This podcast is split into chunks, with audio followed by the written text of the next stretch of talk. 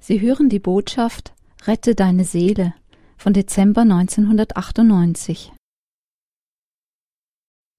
Vater, so wie du in der Natur geoffenbart hast, dass die Anfänge die schwächsten sind, aber dass es aufs Ende hin eine Vollendung gibt aller Dinge, so bitten wir auch, Herr, dass das Ende unserer Tagung heute stärker ist als der Anfang das ist wie der Unterschied zwischen gesät und geerntet ist. bitte, dass du es in der Kraft deines Geistes tust, aus aller Schwachheit heraus, die in uns selber steckt. Rede die Dinge, wie du sie siehst. Gib uns deine Augen, zu sehen, wer du bist, zu sehen, wer wir sind, zu sehen, wo die Welt ist, wo das Ganze steht, Gib uns Gnade, dass wir erkennen, in was wir uns befinden, in was um uns herum geschieht. Ich rufe Segen aus, geöffnete Herzensaugen in Jesu Namen. Redegnade, um die Worte der Wahrheit zu verkündigen. Gnade, dieses Wort im Herzen zu bewahren in Jesu Namen und es auch zu tun, da hineinzukommen, hineinzufinden. Sei du jetzt der Redende, der Hörende und der Wirkende in Jesu Namen. Wir bannen jede Macht der Finsternis, die dein Werk hindert, zu hindern sucht.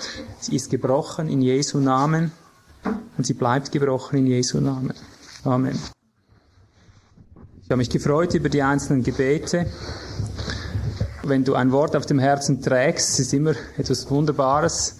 Wenn es dann Bling macht, Bling, überall kommen so kleine Erinnerungen auch an diese Dinge, die eben dann nachher gerade kommen. Da spürt man schon, wie irgendwo alles schon ein bisschen drin ist. Als ich aber jetzt dieses Gebet hörte, du bist der Anfänger und der Vollender, hatte ich den Eindruck, hier beginnen wir.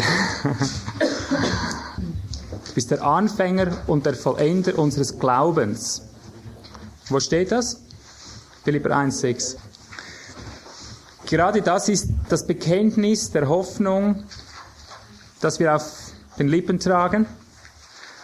Und dann komme ich jetzt mal mit einer Bemessung. Darf ich das? Du bist der Anfänger und der Vollender unseres Glaubens. War das schon immer so? War er schon immer so, der Herr? Oder ist es erst seit er, als Jesus auf die Welt gekommen ist? Anfänger und Vollender des Glaubens? Was denkt ihr? Glaube gestern und heute und derselbe in Ewigkeit, ja. Also, du bist der Anfänger und der Vollender unseres Glaubens. Da waren zehn Jungfrauen. Wie viel sind angefangen und wie viel vollendet worden? Fünf und fünf. Ist hier was schiefgelaufen mit dem Herrn? Er, der Anfänger Israels, ich habe dich erlöst. Nicht dein eigener Arm hat dich erlöst. Ich habe dich erlöst. Ich habe dich aus dem Haus Ägypten geführt. Wie viele sind am Ziel angekommen in Kanaan? Von den Herausgeführten? Anfänger und Vollender des Glaubens, oder?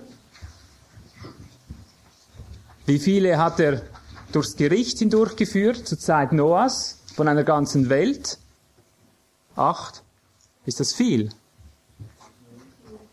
Hat denn nicht der Herr auch angefangen mit dem Menschengeschlecht?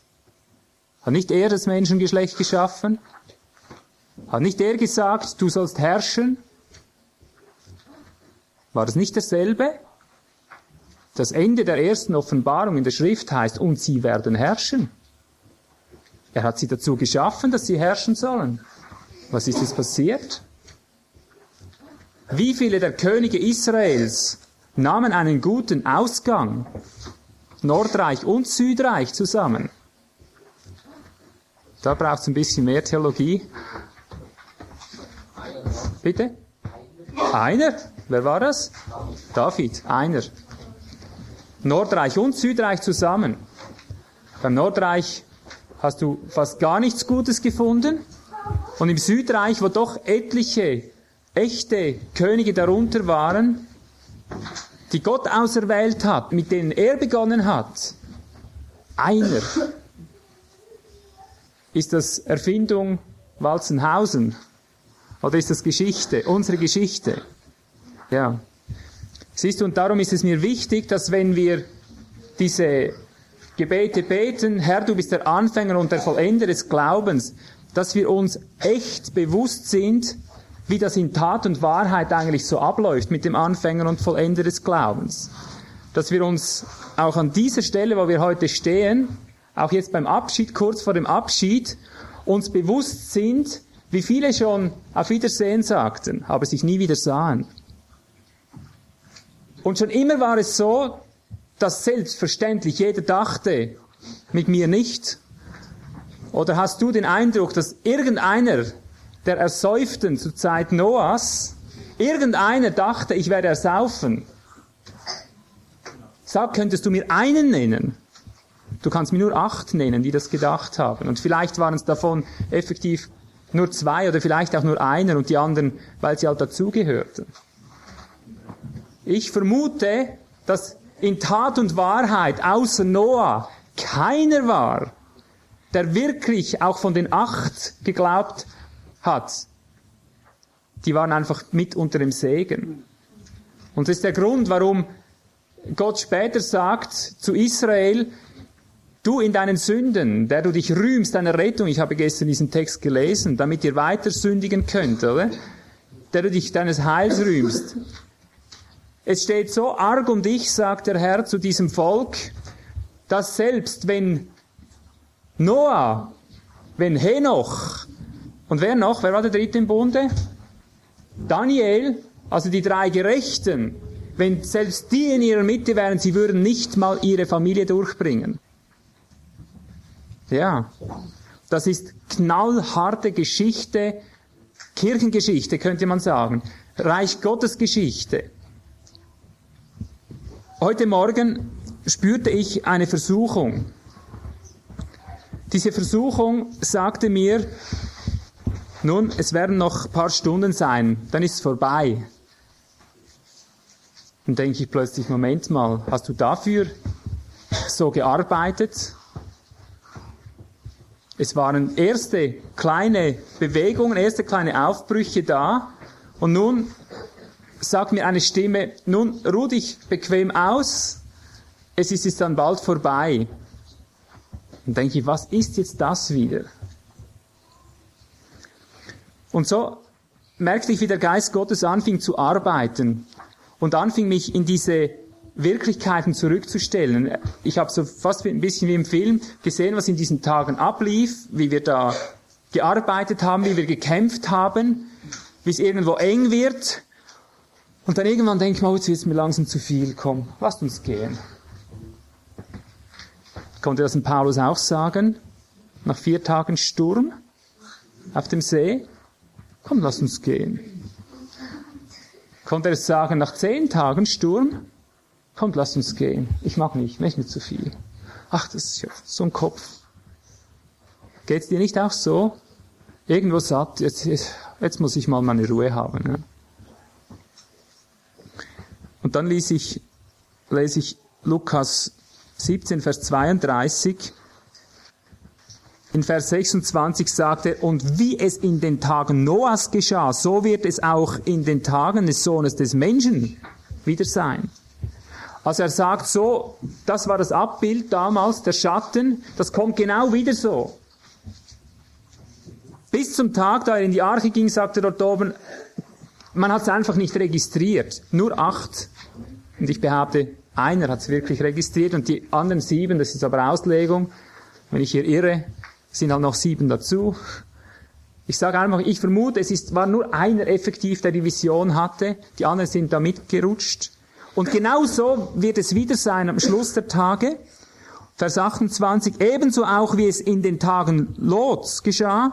Sie aßen, sie tranken, sie kauften, verkauften, sie pflanzten, sie bauten, Betriebsamkeit an jeder Ecke. An dem Tag aber, an dem Lot von Sodom ausging, regnete es Feuer und Schwefel vom Himmel und brachte alle um. Ebenso, nicht anders, ebenso sagt der Herr, das ist ein Wort des Herrn, genau nach demselben Muster läuft's wieder ab an dem Tag, da der Sohn des Menschen geoffenbart wird. An jenem Tag, wer auf dem Dach sein wird und sein Gerät im Haus hat, der steige nicht hinab um es zu holen. Und wer auf dem Feld ist, wende sich ebenso wenig zurück. Gedenkt an Lots Weib. Wer sein Leben zu retten sucht, wird es verlieren. Wer es verliert, wird es erhalten. Ich sage euch, in jener Nacht werden zwei auf einem Bett sein, einer wird genommen und der andere gelassen werden. Zwei werden zusammen malen, der eine wird genommen, der andere wird gelassen werden. Und sie antworteten und sagten zu ihm, woher? Er aber sprach zu ihnen, wo der Leichnam ist, da sammeln sich auch die Adler. In einem anderen Evangelium sagt er von derselben Stelle, zwei werden auf dem Feld sein. Der eine wird genommen und der andere wird gelassen. Hier sagt er, in jener Nacht werden zwei auf einem Bette sein. Merkst du, was er hier sagt? Da merkst du auch eine kleine Zwischendurchbemerkung. Der Sohn Gottes. Merkst du, was er hier für eine Dimension anspricht? Die konnte man damals gar nicht wissen. Merkst du, was machen eigentlich zwei in der Nacht auf dem Feld? Gibt's da Arbeit? In der Nacht? Haben die nachts gearbeitet? Bitte?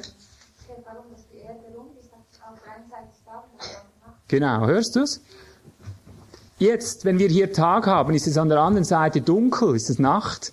Das zeigt, es geht um ein weltumspannendes Ereignis. Weil am einen Ort sagt er, zwei werden auf einem Feld sein.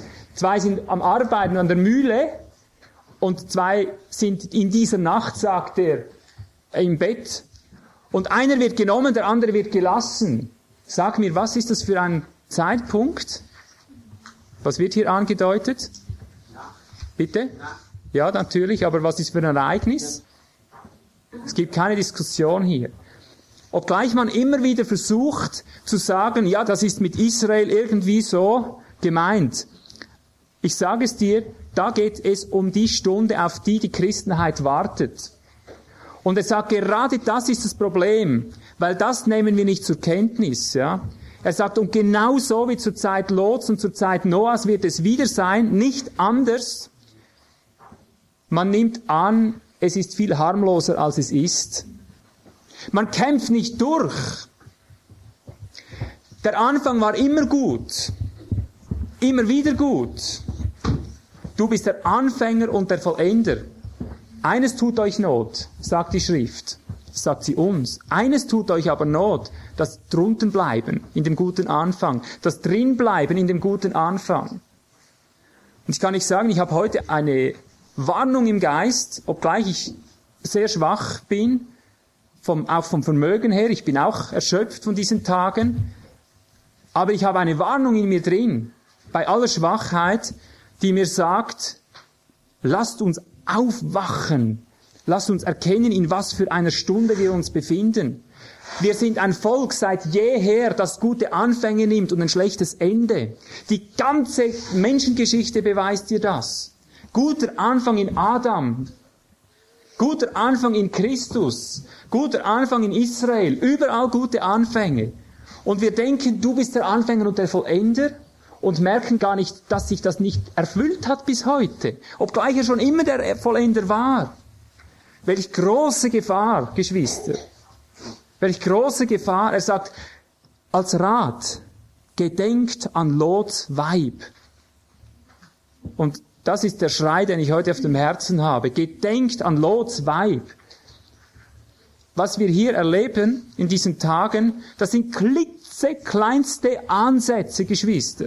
So klitzeklein, dass du sie kaum mit der Lupe findest, wenn du hinschaust. Für uns mag das vielleicht eine Bewegung sein, etwas Besonderes, etwas Außergewöhnliches, und du kannst dich wieder messen an dem, was vielleicht sonst ist und dann ist ein bisschen weißer als das Grau der andere. Und du merkst nicht, es ist so klitzeklein, es ist so ein winziger Ansatz. Da macht's puff und dann ist es wieder weg. Du gehst nach Hause und schon ist es wieder erstorben. Und das, was ich spüre, was der Geist Gottes mir aufs Herz legt, ist, wie es in Philipper 2,12 heißt, das ist gerade eine Runde stärker, Philipper 1,6 ist die Hälfte von 2,12. Ist interessant, oder? Manchmal stimmen sogar solche Zusammenhänge. Philipper 1,6 haben wir gehört, er ist der Anfänger und der Vollender des Glaubens. Und 2,12. Daher, meine Geliebten, wie ihr allzeit gehorsam gewesen seid, nicht nur in meiner Gegenwart, sondern jetzt noch viel mehr in meiner Abwesenheit. Bewirket eure Rettung oder euer Heil mit Furcht und Zittern. Denn Gott ist es, der in euch wirkt sowohl das Wollen als auch das Wirken zu seinem Wohlgefallen. Merkst du, hier wird alles wie auf den Kopf gestellt. Ja. Und ich sagte, es liegt jetzt nicht daran, wie laut ich die Dinge rausschreie. Ich wünschte, ich könnte das so rausschreien, wie es gebührend wäre. Ich kann das nicht. Ich bin nicht so ein Schreihals. Manchmal wäre ich es zwar auch. Ich bitte dich einfach, nimm's an. Nimm's an, was ich jetzt sage. Er sagt, bewirke dein Heil mit Furcht und Zittern. Bleib um alles in der Welt dran, sagt er hier. Er gibt das Wollen und das Vollbringen, das stimmt. Aber du musst es herabbewirken. Das heißt eigentlich dort wortwörtlich herabbewirken. Bewirkt euer Heil. Du musst es buchstäblich runterreißen. Du musst es an dich binden. Du musst es an dich saugen. Du musst am Felsen bleiben. Und ich sag dir, ich gebe dir wenig Hoffnung, selbst wenn du in diesen Tagen hier vorne standest und das Siegel des gemeinsamen Zeugnisses bekamst. Du stehst vielleicht in größerer Gefahr als jeder andere, der es noch nicht hat. Das erleben wir auch immer wieder. Dass du irgendwie beruhigt nach Hause gehen kannst, geschafft. Und gar nicht gemerkt hast, dass das, was wir hier getan haben, lediglich ein Bezeugen war. Jetzt hast du zufällig mal getroffen. Zufällig hast du mal erkannt, wohin der Zug fährt, bist aber noch nicht recht drin. Vielleicht bist du eingestiegen, aber er fährt noch gar nicht. Du hast noch nicht die erste Probe bestanden. Du hast nur mal erkannt, wo das Licht ist, wo die Wahrheit liegt. Und ich sag dir, da gibt's Hürden zu bestehen. Das ist so, ich sag's jetzt einfach mal dramatisch, es ist so grauenhaft, was du noch durchzugehen hast, bis du das hast, was du jetzt schon meinst, du hättest es. Du hast so viel zu leiden dafür, dass ich fast keine Hoffnung mehr habe für dich. Egal, wer jetzt hier drin sitzt. Verstehst du mich? Ich will nicht deinem Blut und deiner Seele schuldig sein. Ich bezeuge dir die Wahrheit, wie sie ist in Jesus Christus. Es wird dich alles kosten, dass du das erlangst, was du jetzt schon meinst, du hättest es. Dass du es bewahrst bis zum Ende. Dass du darin lebst. Dass du in der Wahrheit bist. Dass du merkst, in welch dramatischer Situation wir uns befinden. Und das hängt jetzt überhaupt nicht ab von deinem subjektiven Erleben, dass du im Moment den Eindruck hast, jetzt geht mir ja ganz gut. Du weißt nicht, was noch kommt.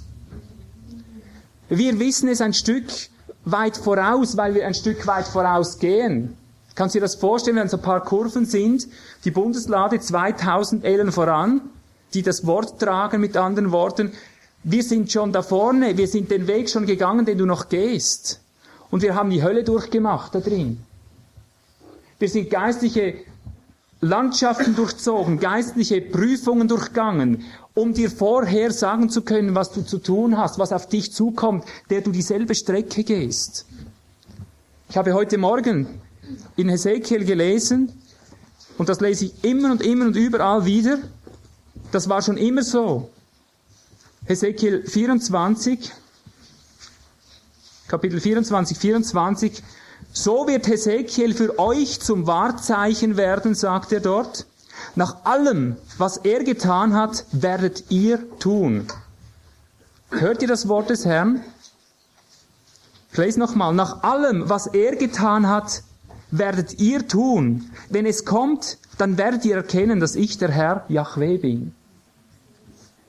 Wenn Gott einen Gesandten schickt und Geschichte mit ihm macht, Nimm jetzt mal den Paulus als Beispiel oder irgendeinen der Geschichte und studier mal sein Leben. Dann kannst du nachher die Menschengeschichte dahinter setzen und du wirst sehen, so was mit ihm geschehen ist, was er gelitten hat, das kannst du fast bildlich wiederfinden. Die Seenöte, das Rauf und Runter, das ist unsere Kirchengeschichte, wenn du so willst. Der hat die Hölle durchgemacht, weil er wusste, die Kirchen, die Christenheit, die macht die Hölle durch. Der hat gelitten an seinem Fleisch, stellvertretend gelitten, um sie da hineinzubringen, wo sie hineingehören. Und du weißt genauso gut wie ich, was mit der Kirche geworden ist. Die Anfänge waren so gewaltig. Auch da wieder, oder? Er, der Anfänger und der Vollender, hat eine Gemeinde gegründet in solch einer Kraft und Gewalt. Das Baby, der Embryo sozusagen, war ein gewaltiger Riese. Und der Schluss, soll das wirklich so sein. Wir haben eine Vollendung zu gut und die wird sein. Die Söhne Gottes werden offenbar werden, das steht geschrieben. Er wird es tatsächlich vollenden. Aber ich sage dir eins, nicht so, wie wir das meinen. Denn so war das Ende der ersten Offenbarung in 1. Mose 1 dort, heißt, und sie sollen herrschen. So war heißt das Ende der letzten Offenbarung, und sie werden herrschen. Aber es ist das Ende der letzten Offenbarung, und da hast du 6000 Jahre Geschichte hinter dir. Und ich will damit nur sagen, Geschwister, um in dieser Linie zu gehen, die es zu gehen gilt, um mit Lot sich identifizieren zu können, musst du in dieser Zeit, in diesem Abschnitt, in dem wir jetzt leben, den Lauf laufen. Er wird dich vollenden, zweifellos, aber er hat tausend Jahre Zeit und nochmal tausend, wenn es sein muss. Sag mir, wenn wir keine Allversöhner sein wollen, was bedeutet es denn, dass diese Blätter dort im tausendjährigen Reich zur Heilung der Völker sind und all diese Sprüche, die kommen, von denen du siehst, dass eigentlich über Äonen hinweg ein Werk der Fortführung, der Belehrung, der Unterweisung, der Wiederherstellung geschieht. Was machen wir denn mit all diesen Texten? Ich sage dir, Gott wird es vollenden, aber in Jahrtausendschritten für all die, die bequem genug waren, die geeignete Zeit, den Kairos, die beste Zeit, nicht zu gewahren, was das eigentlich kostet. Und daher sage ich dir, es ist nicht übertrieben, es ist nicht ein falsches äh, Verständnis in dem Sinn, wenn du mal die Natur anschaust und beobachtest, was Gott in Christus hier eigentlich demonstriert. Nimm einen Baum, sag mir, wie viele der Äpfel, die alle Samen in sich tragen, werden sich selber fortpflanzen und zu einem neuen Baum werden? Sag mir, wie viele sind es? Ganz wenige. Sag es bei wilden Blumen, sag es mir bei irgendwas. Und du wirst sehen, es verhält sich überall gleich. Alles Leben, das aus Gott gegeben wurde, wenn etwas weitergehen soll, kostet es einen Preis, dass du nur noch mit den Worten des Paulus sagen kannst, Geliebte, wir sind in einer Rennbahn. Wir befinden uns in einem Rennbahn, nicht in einem Kino, wo du zurücklehnen kannst, in einem Hörsaal, wo du dir Vorträge anhörst, um deine Seele zu schmeicheln. Er sagt, lauft, kämpft den guten Kampf des Glaubens, geht voran, oder wie eine Schwester gebetet hat, unser Kampf ist nicht gegen Fleisch und Blut, wir rennen nicht gegen Menschen. Unser Kampf ist wieder die Gewalten, wieder die Mächte der Finsternis, gegen diese Gewalten der Bosheit, die mit allen Mitteln schauen, dass du das Ziel nicht erreichst. Und du bist bildlich gesprochen, schon wie du einmal gesiegt hast. Du hast einmal gesiegt, weißt du das? Mag sich vielleicht nicht mehr so gut erinnern, aber du warst mal mit 250 Millionen anderen im Rennen. Hast du das gewusst? Hast du das vergessen? Du warst mal mit 250 Millionen Gegnern im Rennen und du hast gewonnen. Ist dir das klar? Wisst ihr, wovon ich rede? Mein Lieber, das ist erst ein paar Jahre her. Wie alt bist du? Ja, das ist 39 Jahre her und das du schon vergessen. Sag, wie viel Samen trägt der Mann? Wie viel Samen gehen ab? 250 Millionen sind darunter geschwommen, als du gewonnen hast. Feiere diesen Sieg. Ehrlich, ich sag dir, feiere diesen Sieg mit Furcht und Zittern, denn das, was jetzt ist, ist etwa das Ähnliche. Verstehst du? Denk nicht, weil du es nicht begreifen kannst, weil du nicht in den Kopf hereinbringst, was 250 Millionen gegen einen bedeuten, dass das Rennen deshalb nicht stattgefunden hat. Es hat stattgefunden, so wahr du lebst. Du bist der gewonnen hat und die anderen hätten alle anders ausgesehen. Verstehst du? Du hast gewonnen. Und Paulus sagt, nur einer kann den Preis gewinnen. Lauf um dein Leben, dass du gewinnst. Verstehst du? Und so, genauso wie in den Tagen Lots, eine Unmenge, die gegen dich steht, Du musst gegen diese Unmenge gewinnen. Und du musst nicht einen Rivalenkampf kämpfen gegen die Menschen. Du musst nicht die Menschen zählen. Es sind jetzt dann sieben Milliarden oder wie viele auf der Welt. Und du bist vielleicht der Erwählte, das sind sieben Milliarden. Das stimmt nicht. Es sind 250 Billionen oder ich weiß nicht wie viele teuflische Engel, die da sind, gegen die du den Kampf gewinnen musst, damit du gewinnst, nicht sie. Verstehst du? Du kämpfst gegen die, nicht gegen die Menschen. Du stehst nicht in einer Rivalisation, gewinnt der da in Afrika oder ich. Die stehen alle gegen dieselbe Menge und sie verlieren alle, verstehst du? Sie verlieren alle. Die meisten. Weil jeder dieselbe Gegnerschaft hat. Und jeder Mensch hat nur denselben Ausweg. Und das ist nicht Jesus in der Versammlung, ja, ich glaube jetzt an dich. Und dann ziehe ich meine Hand wieder runter und ist gelaufen. Ha, geschafft. Schon haben sie gewonnen, das ist einer dieser 250 Millionen. Das ist ihr gemeinsamer Kriegsschrei. Geschafft. Geschafft. Verstehst du? rufen diese 250 Millionen Teufelsknechte. Du hast es geschafft. Du hast es geschafft. Feiere den Sieg. Ruhe. Du hast es geschafft. Er hat's gemacht. Und sobald du in Zweifel kommst, weil du spürst, irgendwie treibt dich was, aber warum solltest du denn rennen? Du hast es doch geschafft. 250 Millionen gegen dich, die dir die Bibel in- und auswendig kennen, die dir alle Beweise der Natur und alles bringen, um dir zu zeigen, nimm's nur schön ruhig, bleib ganz still. Verstehst du? Du hast nichts zu fürchten. Jesus ist ja dein Heiland und das Blut. Und wenn die Kraft nicht da ist, die ist schon da, mach dir keine Sorgen. Die ist gewaltig da, auch wenn du nichts davon erlebst. Die ist doch zu Pfingsten ausgegossen worden. Verstehst du? Und du kämpfst, du merkst, du wirst nicht fertig mit deinem Fleisch. Musst du doch gar nicht, wir sind doch allzumal Sünder. Bist doch dem gar nicht verpflichtet. Aber ich spüre, ich gehe kaputt. Ich muss was machen. Du bist gesetzlich, das Gesetz ist vorbei. Verstehst du? Ich habe heute Morgen Römer 5 gelesen. Ich empfehle, lies das.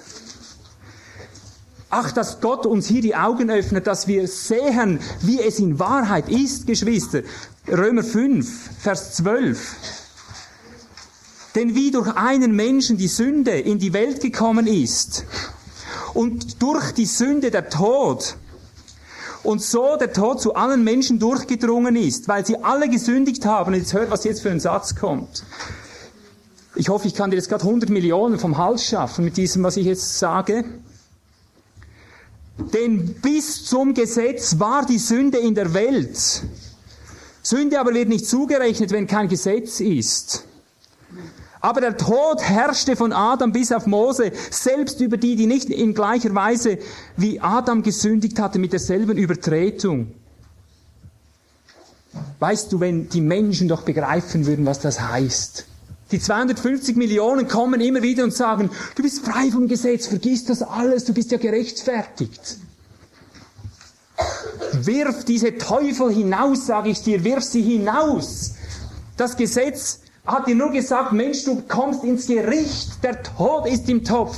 Die Sünde war vor dem Gesetz da, verstehst du? Die Sünde ist mit Adam reingekommen, das sind Kräfte, das sind die 250 Millionen gegen dich. Und die Menschen haben es nicht kapiert, dass die Sünde sie aufzehrt. Sie waren so dumm, so blind von der Sünde, dass sie nicht gemerkt haben, dass sie sterben, dass die Verdammnis ihre Folge ist. Und das Gesetz hat nur gesagt, da ist eine gefährliche Kurve, pass auf. Und dann hat sie eine 40er-Tafel hingestellt, damit du langsamer durch diese Kurve gehst. Verstehst du? Aber sie konnte nicht gehorchen, so sind sie über die Kurve rausgefahren, dass das Gesetz nichts nützte. Verstehst du?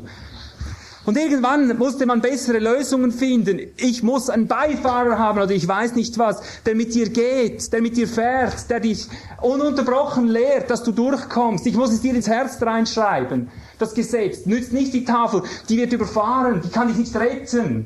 Verstehst du? Und dann haben wir das Gesetz weg und die 250 Millionen kommen und sagen, Du bist frei vom Gesetz. Fahr! Fahr! Und du kommst und rast jetzt mit 190 durch diese Kurven. Fällst schlimmer raus als jeder andere vor dir.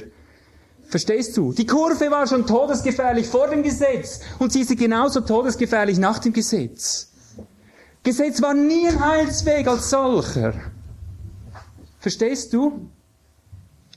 Wir müssen die Kurve kriegen. Und wir fahren alle entweder zu schnell oder zu langsam. Das ist unser Problem. Und darum ist er gekommen, um uns das Gesetz ins Leben, ins Fleisch und Blut zu bringen. Und die Hoffnung des Evangeliums ist die gewaltige Hoffnung nicht einer theoretischen Rechtfertigung. Ich predige halt die alte Sache wieder, aber es geht darum, Geschwister. Das ist unser größter Verrat in der Christenheit, die die 250 Millionen gegen uns aufgestellt haben. Dass sie dir sagen, ist okay, Blut hat dich geheiligt und das stimmt ja alles. Du bist angenommen, du bist ins Rennen aufgenommen, hast die Startbewilligung bekommen und er sagt, du hast das Ziel durchlaufen damit und das ist die Lüge.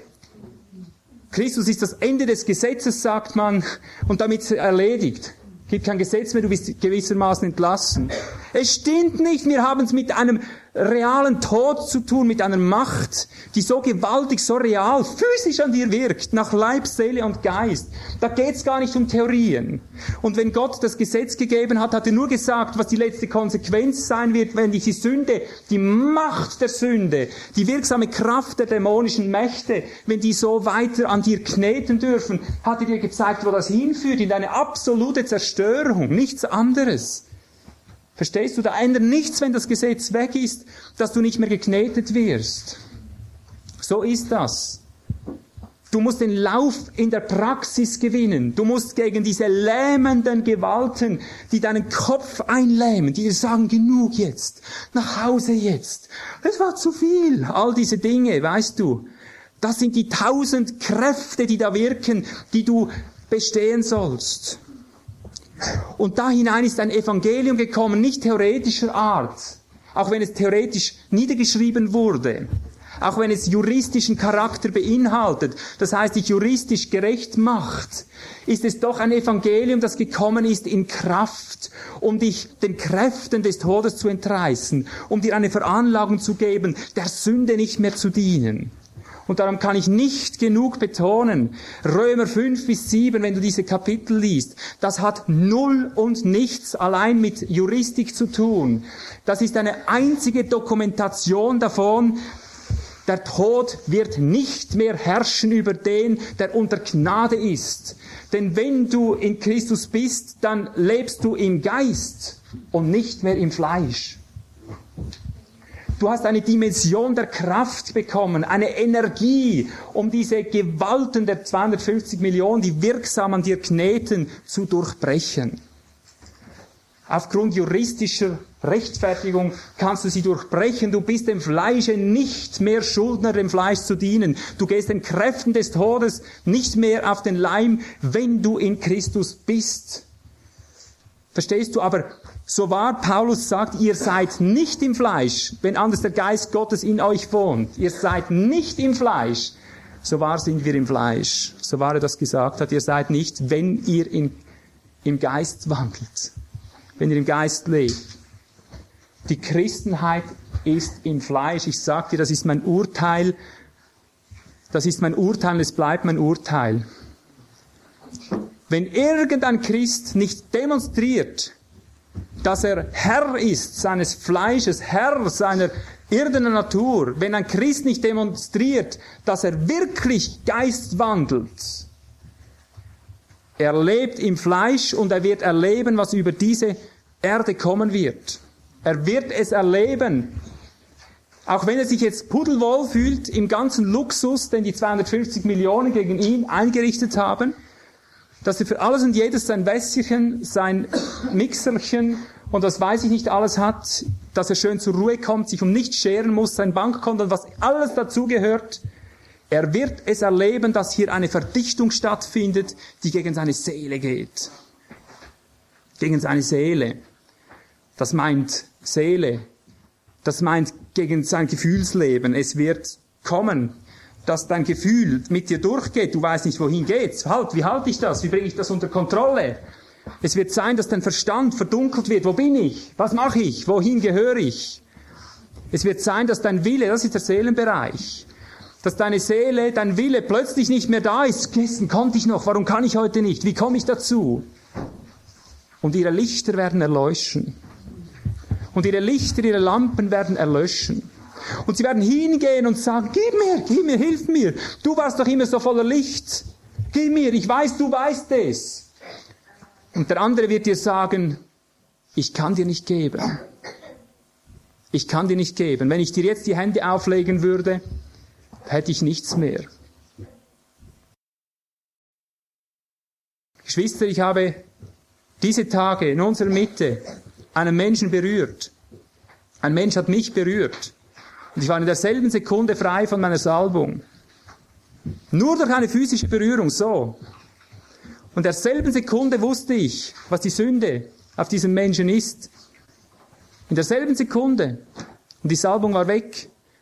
Ich war in seine Situation versetzt. Eine Berührung des Unwissens. Eine Berührung des Unwissens. Ich wusste, dieser Mensch ist in dieser Sünde. Und jetzt habe ich sie. Eine Berührung hat genügt. Nur eine Aussprache mit Klärung, mit Buße hat Reinigung gebracht. Und die Salbung war wieder da. Eine einzige Berührung wird genügen am Schluss. Alles, was Ezekiel widerfahren ist, wird euch widerfahren. Sagt er dort, es wird über euch kommen. Und so war es schon immer. Die Propheten haben die Gleichnisse durchgelebt. Lies doch mal Ezekiel mit dieser Brille. Da lag er 300, weiß wie viele Tage auf der einen Seite nachher auf der anderen Seite. Er durfte Kuhmist und alles diese Dinge, diese verschiedenen Handlungen. Schlagt ihr auf die Hüften. Zack. Und dass ich heute Morgen gelesen habe, es wird eine Frau sterben morgen, du wirst nicht weinen. Habe ich heute Morgen in der laufenden Bibellese gelesen. Ihr wisst, wovon wir gestern Abend geredet haben. Deine Frau wird sterben, du wirst nicht weinen, denn so wird es ihnen gehen. Sie werden abgeführt werden, sie werden das erleben und sie werden dann nicht weinen, weil sie nicht mehr dazukommen, weil das Entsetzen zu groß ist. Die Tränen sind weg. So entsetzlich ist das Ganze. Grausame Dinge. Und darum betone ich, was ich damals geschrieben habe, auch in diesem prophetischen Wort, das wurde verschiedentlich angegriffen. Die Bewusstesten, die das angegriffen haben, gibt's nicht mehr. Die ganze Bewegung ist weg. Genau auf diese Art. Ganz exakt rein um. Ich habe einen Augenzeuge, der Liquidator ist der ganzen Bewegung, ist weg, genau nach diesem Muster, wie es hier geschrieben steht. Und hat dort begonnen, nachdem sie sagten, komm, vergiss das, das ist nicht das Wort des Herrn. Kannst du machen. Aber so war das ein Stück Papier ist, so war es der Inhalt war. Ich, ich schreibe dir, was ich schon 89 geschrieben habe. Manchmal rufen mich Leute an, schreiben mir, Ivo, siehst du das heute noch genauso wie damals? Sag doch, dass es nicht so schlimm ist. Verstehst du? Sag doch, dass nicht so schlimm ist, dass es jetzt besser geworden ist. Ich kann dir nur etwas sagen. Es ist nicht besser geworden. Ich sehe es heute deutlicher denn je. Wenn mich irgendetwas auch in meinem Zusammenbruch gestärkt hat, obgleich ich unter Verdammnisse jeglicher Natur kam, habe ich das in der Hand gehabt, habe ich wieder gewusst, wie klar das Reich doch ist, war ich getrost. Und da schreibe ich, ich sah die Bollwerke der Sünde und der Finsternis sich um die Gemeinde lagern. Außerordentlich hoch wird der Preis für jeden einzelnen von uns sein, dieser Nacht zu entfliehen. Jeder Zoll des Reiches Gottes und des ewigen Erbes muss mit einem Stück Eigenleben bezahlt werden. Wenn ich Stufe um Stufe in diesen Sterbeprozess eingeht, um sein Leben zu verlieren, wird bald nicht mehr existieren können. Ich bin überzeugter denn je davon, Geschwister. Überzeugt von Kopf bis Fuß, das ist die Wahrheit. Und darum verkündige ich es. Jetzt noch Hebräer 2, mit dem schließe ich ab, ich möchte nicht zu lang werden. Hebräer 2, Vers 3. Da wird zuerst im ersten Kapitel, damit du den Überblick hast, der Unterschied gezeigt, um wie vieles höher doch der Sohn Gottes ist als die Engel. Kein Vergleich, sie beten ihn an.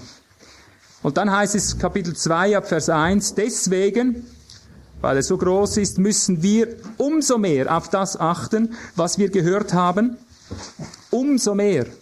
Damit wir nicht etwa am Ziel vorbeigleiten. Du der Anfänger und der Vollender des Glaubens. Hör umso mehr, als Israel hören musste, hör du umso mehr auf das, damit du nicht am Ziel vorbeigleitest. Denn wenn das durch Engel verkündigte Wort fest war und jede Übertretung und jeder Ungehorsam gerechte Vergeltung empfing. Wie werden wir entfliehen, wenn wir eine so große Errettung missachten?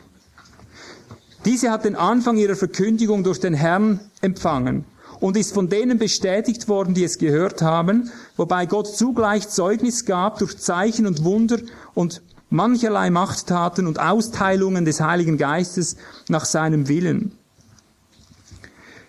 Wie werden wir entfliehen, wir Neutestamentler, wenn wir eine so große, solchen Auswuchs vom Griechischen her, solchen Auswuchs der Errettung missachten, einfach nicht achten, dran vorbeigleiten? Jetzt möchte ich aus eurer Mitte hören, was ist dieser große Auswuchs, diese große Errettung? Was ist diese große Errettung? Wer will sie jetzt mal nach vorne rufen, ja? Das ist der Heilige Geist, gibt. Das ist mir zu wenig. Jetzt möchte ich es ganz klar hören. Sonst weiß ich, ihr habt es nicht vor Augen. Wenn ich Sag mir es praktisch, wir sind Praktiker hier. Ja? Die Herrschaft über unser Leben. Was ist diese große Errettung? Ja? Also. Ja, genau. Diese große Errettung ist Herrschaft über dein Fleisch, Herrschaft über die Sünde, Herrschaft über den Teufel, Herrschaft über diese Welt. Verstehst du? Das Neue Testament ist das, dass der Geist in dich hineinkommt und dir das Gesetz ins Herz geschrieben hat. Dass du nicht mal nötig hast, einen neben dir zu haben, der dir sagt, hier oder so. Ein Mensch. Der Geist ist da, der sagt, hier langsam, hier kommen die gefährlichen Kurven. Du hast das Gesetz im Herzen, im Gespür. Wie ein Adler, der spürt, was er zu tun hat. Wie jedes Tier, das einen Instinkt hat und weiß, wann es wohin zu fliegen hat, mit wie viel Futter im Leib. So hast du einen Instinkt bekommen, so hast du eine Macht bekommen, eine so große Errettung, das konnte das Gesetz nicht. Aber weil du diese große Errettung in dir hast, herrsche damit. Du sollst herrschen. Und ich sage es dir als ein Wort des Herrn, wenn du nicht herrschst, wenn du nicht zum Herrscher wirst über dein Leben, über deine Seele, über deinen Willen, Verstand, über dein Gefühl, über deinen Leib, wenn du nicht ein Herrscher wirst, wirst du beherrscht. Du siegst oder wirst besiegt. Lass dir das nie wieder ausschwatzen. Nie wieder, lass dich nicht mit Theologien ein. Nun wird das geben, einen vollkommenen Wandel ohne Sünde. Vergiss das, ich sage nicht, dass du nicht mehr zu Fall kommst. Ich komme oft zu Fall. In allen möglichen Dingen komme ich zu Fall. Das geht nicht darum. Das geht ebenso wenig darum, wie ein Schnellläufer nicht auch mal ein bisschen stolpern kann während dem Lauf. Oder sogar umfallen. Wir sind hier in einem mehr als Triathlon. Verstehst du? Wir sind in einem gigantischen Kampfgetümmel drin, wir sind in einem Krieg, wir sind in einer Rennbahn, da fällst du halt da und dort, aber dann umso schnell auf und weiter und nicht stehen bleiben. Kraft des Glaubens, Kraft der Verwirklichung. Geh da durch, benutze diese geistlichen Waffen. Nimm nicht das Wort mit nach Hause, als hättest du nur einen Buchstaben gehört, nur eine Theorie. Nun, was der gesagt hat, ich weiß auch nicht, wie das geht. Das war deine Rettung. Entweder du wirst ein Verwirklicher nach genau diesem Muster und du lernst, wenn diese 250 Millionen wieder einer vor dir steht, du lernst den wegzuschmeißen, du lernst durch die Wände durchzugehen, du lernst das zu verwirklichen, so wie wir das gelehrt bekommen haben. Es sei, du praktizierst das mehr zu Hause als hier. Du kommst sonst nicht durch. Und auch wenn tausend Einlullungen auf dich zukommen und dir weise machen wollen, das war wohl alles nur ein Traum da oben. Ich sag dir, du wirst dich an diese Stunde, an diese Stunde jetzt erinnern, wie an keine andere Stunde in diesem Seminar zuvor. Du wirst dich erinnern in der Stunde, wenn es soweit ist, wenn du abgeschleift wirst, dass du mir besser gehorcht hättest heute, dass du besser aufgewacht wärst und aus dem faulen Fleisch hervorgekommen wärst, um das endlich zu tun oder dich besser mal gedemütigt hättest und mal zugegeben hättest, was eigentlich für ein Chaos ist in deinem Leben drin. Es ist ein Chaos hier drin. Verzeiht, jetzt bin ich ein bisschen laut, aber es ist einfach so. Ich kann es nicht genug betonen. Ich sehe das im Geist. Es ist ein Chaos hier drin. Verstehst du? Auch wenn ihr umgekehrt seid, auch wenn ihr angefangen habt, es ist noch ein Chaos. Verstehst du? Auch heute Morgen, lieber Bruder Walter, ich habe dich wirklich echt von Herzen lieb, wir haben, kennen uns noch gar nicht. Heute Morgen, ich habe so gelitten. Gestern, ich habe das nicht gespürt, aber je mehr der Geist wirkt, plötzlich sehe ich dich da, wie du fast eine Show draus gemacht hast, ich war ein Pharisäer. Weißt du, in aller Liebe, ich weiß nicht, wie ich das sagen soll. Todesgefahr, verstehst du? Todesgefahr. Du merkst nicht, was geschehen ist. Du merkst nicht, welch grausamen Lauf du noch vor dir hast. Keine Schau, bitte keine Schau über all diese Dinge. Weg damit, weg damit. Und vorwärts, zu Hause mehr als hier. Darum sagt Paulus, viel mehr in meiner Abwesenheit, als wenn ich bei euch war. Nur so gewinnst du den Lauf, wenn du zu Hause eifriger bist als hier. Oh, bitte glaub es. Ich habe keine Worte, das gebührend zu beschreiben. Ich kann es nicht, aber glaub es doch. Es ist so. Es ist echt so. Und wir kämpfen hier um unser Leben, Geschwister. Wir versuchen das immer zu verstecken, weil man angegriffen wird. Ihr habt ja hier, lauft du mit ernsten Minen rum, hat man uns jahrelang gesagt. Da war die Heidi noch bei uns, oder auch die Franzi, gell? Da wurden wir verklagt von der Bewegung, die es jetzt nicht mehr gibt. Ihr lauft immer mit so sauren Minen rum, dabei waren wir im Gebet. wir gingen halt beten durch die Straßen, nicht wie Sie mit dem, vielleicht mit dem Gedanken, jetzt gehen wir ein Eis essen, dann habe ich auch ein Smile auf dem Gesicht. Aber wenn ich mit, mich mit all dem beschäftige, wie es ist, und ich quäle mich Tag und Nacht damit herum, sagt ihr, seit 1977, Tag und Nacht, es gibt keine Minute, in der ich wirklich die Ruhe habe, das ist mein Unruheherz, der noch nicht gewichen ist, der noch zur Ruhe kommen muss. Ja. Aber wenn ich da die Straßen entlang gehe, dann habe ich halt vielleicht ein bisschen verzerrtes Gesicht manchmal. Oh Herr, was machen wir? Ja, und dann wird das zur Verklagung, ihr lauft so verkrampft rum. Und ich sage, ich kann nicht anders. Es beschäftigt mich. Du, du musst die Augen auftun, du, du musst sehen, was der Herr alles Gutes tut in der Welt. Und dann schicken sie dir einen Freitagsfax, weißt du. Der kommt dir äh, nicht gratis, mit ziemlich viel Geld ins Haus. Kannst du jede Woche lesen, was der Herr doch alles Großes tut in der Welt. Schlaf, Kindlein, schlaf.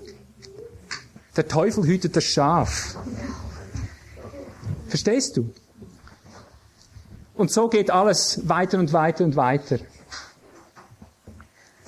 Einfach zusammenfassend, legt dran, was ihr könnt, auch jetzt. Macht nicht schlapp. Denkt nicht, oh, jetzt ist der vierte Tag oder der letzte Tag. Jetzt geht's nach Hause, wann fährt der Zug? Und all diese Dinge kämpft um euer Leben, kämpft um eure Seele. Rette deine Seele. Ich kann es nicht anders sagen. Rette du deine Seele.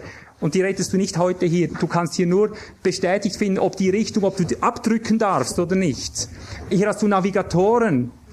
Verstehst du? Hier sind Navigatoren, teuer ausgebildete Navigatoren, die dich beurteilen, die sagen, schieß! Und dann geh, geh! Nicht, wenn der Schuss draußen ist, in dem Sinn, ja, jetzt ist geschehen. Jetzt habe ich es erreicht. Überhaupt nichts hast du erreicht. Dann geh in dieser Linie und schau, dass du nicht mehr davon abweichst. Und komm wieder her. Lass dich wieder ausrichten von dem Navigations Team hier. Verstehst du? Lass dich wieder ausrichten. Frage genau nach. Und ich sage dir auch heute nochmal, dass du gewarnt bist. Glaub ja nicht, dass wir dir alles gesagt haben. Glaub das ja nicht, geh nicht mit dem Irrtum nach Hause, dass wir dir alles gesagt haben. Ich habe dir heute ein bisschen mehr gesagt, was ich aber schon je im Herzen hatte. Verstehst du? Geh nicht nach Hause. Wenn du sicher sein willst, wo du stehst, musst du ganz anders an uns rütteln, bis wir dir das sagen. Verstehst du? Wenn ich wirklich tiefsten Herzensfrieden habe, das gebe ich fein zu spüren. Gebe ich fein zu spüren. Aber etliche sind hier drin, von denen ich weiß, wenn ihr so weitergeht, meilenweit, äonisch weg seid ihr vom Ziel. Meile, ich kann es nicht beschreiben, wie weit ihr weg seid vom Ziel. Und wir leben in Hoffnung, in Erwartung, dass das, was wirkt im Heiligen Geist, dass das euch zieht dass das an euch ein Werk tut, das euch fragend macht. Und wir wissen dabei um dieses, ich weiß nicht, soll ich göttliche oder teuflische Gesetz sagen, es wirkt beides in mir. Ich weiß, dass ich dir nicht sagen darf. Ich weiß, dass ich dir die Arbeit nicht abnehmen darf. Verstehst du? Ich weiß, es muss aus dir selber kommen. Du musst selber fragen, wo bin ich Herr? Und wenn du nicht aufrichtig fragst, bekommst du auch keine aufrichtige Antwort. Habe ich auch heute Morgen gelesen. Dem Verdrehten zeigst du dich verkehrt. Dem Verdrehten zeigst du dich enttäuschend. Dem Reinen ist alles rein. Dem Verdrehten ist alles verkehrt. So macht's Gott. Er gibt jeden dem Irrtum preis, in dem er sein will. Er gibt auch jeden der Wahrheit preis, in der er sein will. Aber beides kostet einen großen Preis. Uns kostet es in der Wahrheit zu bleiben den Preis eines lebenlangen Laufes in der Richtung, die der Geist uns angibt. Mit aller Bemühung, wie wir es hier drin machen. Ist das in Ordnung? Ist der Kurs noch gut? Und wir laufen und laufen. Wir fahren, wir fliegen. Ich kann nicht sagen, was wir machen. Es ist wie eine Raumfahrt, ja. Wir sind ständig dabei, die Navigation zu überprüfen. Ist der Kurs so okay? Ist das der direkteste Kurs? Wir müssen gewinnen, wir gehen hier voran, ja. Und du schlammst hier rum. So ist es in Tat und Wahrheit. Jetzt habe ich euch mal ein bisschen Wahrheit gesagt, damit ihr zum Abschied wisst, was in unserem Herzen drin ist. Rette deine Seele. Du musst ganz anders fragen, bis du weißt, wo der Kurs wirklich lang geht, dass du es packen kannst. Und wenn du es jetzt hörst und jetzt in diesem Moment erfassen kannst, selbst hättest du die Erweckung der Jahrhunderte in deinem Herzen jetzt, sagt es nützt einen alten Hut. Du musst es morgen zu Hause und übermorgen. Das ist der Kampf, verstehst du? Das ist der. Und er hat gesagt, darum, Ausharren habt ihr nötig, drinbleiben, drunter bleiben. In einem Jahr, in zwei Jahren, wenn du jetzt irgendeinen kleinen Eifer bekommen hast, eifriger als jetzt, nur so gewinnst du den Kampf. Oh, glaube es, ehrlich. Ich habe das jetzt aus Liebe gesagt, auch wenn ich ein bisschen Schreihals war heute. Wir machen jetzt einfach weiter, nutzt doch die Zeit aus, kommt nach vorne, bemüht auch, wenn die anderen da vorne reden, bemüht euch da mitzudenken.